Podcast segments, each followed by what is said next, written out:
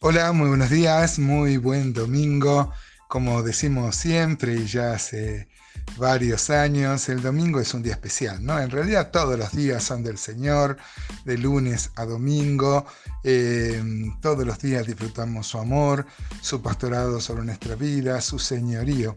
Pero el domingo es el día especial, no solo porque etimológicamente eh, sea el día del Señor, ¿no? Viene de domine, domingo, día del Señor, sino que es el día de culto habitual entre los cristianos. Los de habla inglesa no tienen esa posibilidad. Ellos, Sunday es el día del sol, ¿no? Y ya eh, incluye paganismo aún en el, aún en el nombre.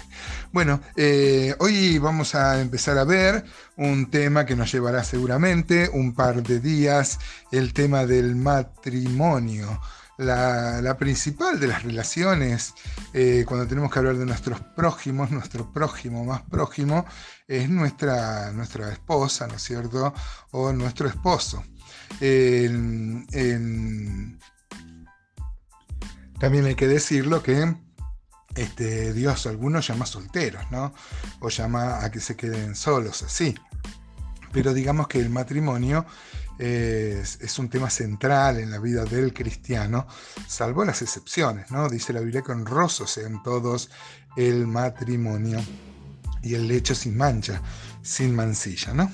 Eh, acá eh, vamos a hablar de la sumisión, de que, que, deben tener las esposas, y si esto parece duro, lo que Dios le exige a los hombres es aún mayor. Pero la mayor riqueza que tiene este pasaje, yo lo tomé desde el 21, en otras, en otras Biblias o en algunos comentarios, el párrafo lo ponen desde el 22, donde empieza a hablar de las esposas. Em, sin embargo, eh, a mí me parece que eh, es fundamental el 21 porque habla de la sujeción los unos a los otros. Dios le va a exigir a la mujer sujeción, pero en el marco de la sujeción de unos a otros.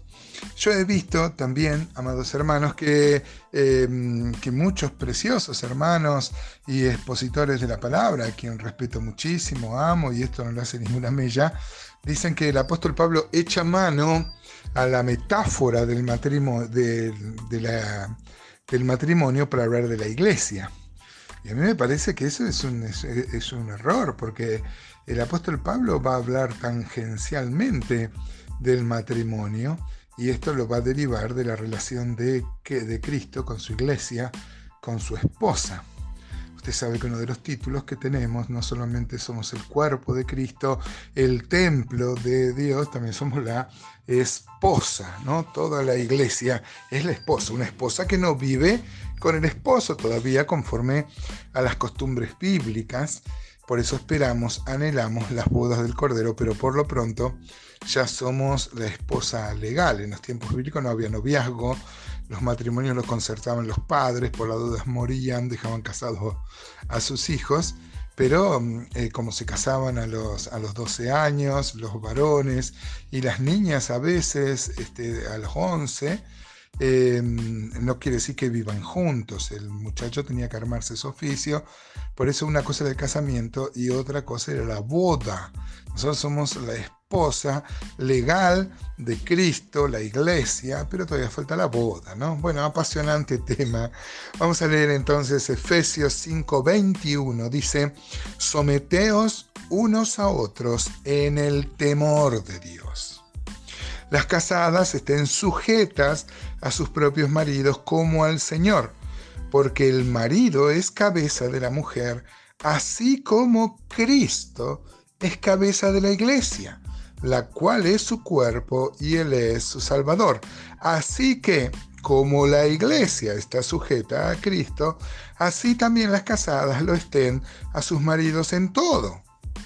Y empieza a hablar de los maridos. Maridos, amad a vuestras mujeres, así como Cristo amó a la iglesia y se entregó a sí mismo por ella. Uy, sí, parece duro lo que el apóstol Pablo le pide a las, a las esposas que estén sujetas eh, a su marido como la iglesia está sujeta a Cristo. Imagínense lo que le exige em, eh, al hombre, ¿no? Que ame a la, a la mujer como Cristo amó a la, a la, iglesia. Mañana vamos a extendernos un poquito más en esto, pero me interesa el 21, que es la base, el motor, me parece, de lo que va a exigir el apóstol Pablo en el matrimonio. Este, y dice, someteos unos a otros en el temor de Dios. Muchas veces hemos aclarado que el temor no es el miedo, no es el pánico, es el temor reverente, el temor a ¿no? Y el temor del Señor debe ser el, el motor de la vida, el motor para el ministerio y el motor para el andar diario. Filipenses 2.2, otra carta de la prisión de la que escribió Pablo en su primer encarcelamiento en Roma, dice Filipenses 2.2, por ejemplo, completad mi gozo sintiendo lo mismo, teniendo el mismo amor, unánime, sintiendo la misma cosa, nada hagáis por contienda o por vanagloria, antes bien con humildad, estimando cada uno a los demás como superiores a él mismo, no mirando cada uno por lo suyo propio, sino eh, cada cual también por lo de los otros. Note cómo el espíritu del cristiano es considerar, no, no considerarse por encima de los otros, sino por debajo de los otros, ¿no?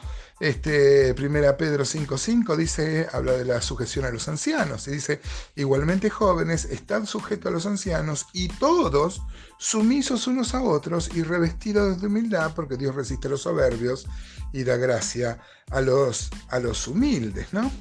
Así que mm, debemos someternos a Cristo y así va a ser muy fácil. Una mujer que está sujeta a Cristo no teme y no le cuesta someterse a su marido. Ya vamos a hablar mañana de las responsabilidades que el marido tiene, ¿no? Porque la, eh, la autoridad no es algo que se reclama, es algo que se inspira, ¿no? Em, eh, el Señor tiene que ser honrado. Juan 5:23 dice que para que todos honren al Hijo como honran al Padre, el que no honra al Hijo no honra al Padre que le envió. Así que, este, y el texto que quería citar era 2 Corintios 5:11. El apóstol Pablo dice, conociendo pues el temor del Señor, esta relación con el Señor de temor, de amor reverente, Dice, conociendo pues el temor del Señor, persuadimos a los hombres, pero a Dios le manifiesta lo que somos y espero que también lo sea en vuestras conciencias. ¿no? Así que vemos que este, el temor del Señor, por ejemplo, ya que conocemos el temor del Señor, persuadimos a los hombres. Vemos que es una muy buena forma de poder vivir. ¿no? Bueno, luego el 22, entonces en base a esta introducción, el apóstol Pablo dice que las casadas estén sujetas a sus propios maridos como al Señor. Eh, esto suena a los oídos de hoy, de tanto feminismo, eh, suena algo, eh, parece chocante, ¿no? Pero en los tiempos bíblicos la mujer era despreciada y esto eleva a la mujer a la condición que, para lo cual Dios la creó, ¿no? De ser coigual con, eh, con el hombre. Y, por supuesto, esto es la base para un matrimonio feliz. Mañana seguramente abundaremos, abundaremos en estos temas más, eh, más íntimos, más privados como el matrimonio, pero por lo pronto hoy eh, hemos visto la, la, introducción en el temor de Dios. ¿Cómo andas, hermano, con este temor? ¿Te anima? Te motiva a servir, eh, no es el temor pánico, ¿no? Es el temor que es fruto del amor.